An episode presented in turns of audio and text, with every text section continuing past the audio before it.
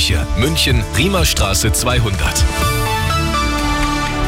Grüß Gott, es ist 17 Uhr, die Nachrichten mit Sebastian Uhl. Zuerst das Wichtigste aus München und der Region.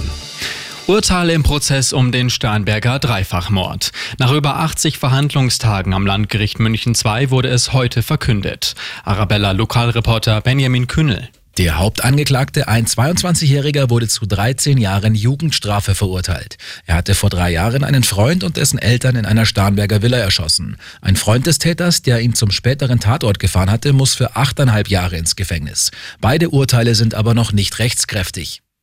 SPD-Chef Klingbeil hat heute in Kiew der Ukraine im Kampf gegen Russland weitere Unterstützung zugesagt.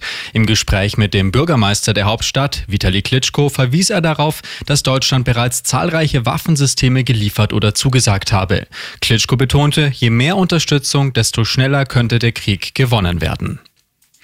Damit mehr Fahrräder sicher an den Bahnhöfen abgestellt werden können, stellt der Bund bis zu 110 Millionen Euro bereit. Das bis 2026 angelegte Programm soll die Planung und den Bau von Fahrradparkhäusern und großen Sammelschließanlagen fördern.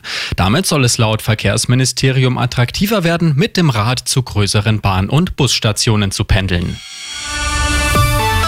Und das ist sonst noch los in München und der Region. In letzter Zeit wurden immer wieder NS-Symbole an öffentliche Gebäude gesprayt. Am Wochenende zum Beispiel am U-Bahnhof Thalkirchen und an einem Skaterplatz in Planegg im Landkreis München. In beiden Fällen sollen die Hakenkreuze sofort entfernt werden. Die Polizei sucht außerdem nach Zeugen. Und Stichwahl in Fürstenfeldbruck in gut zwei Wochen. Da ist noch offen, wer neuer Oberbürgermeister wird. Ganz anders sieht es in einer Gemeinde im Landkreis Dachau aus. Lokalreporter Sebastian Impekhofen. Bei der Bürgermeisterwahl in Hilgertshausen-Tandern kommenden Sonntag gibt es nur einen einzigen Kandidaten, den Amtsinhaber Markus Hertlein.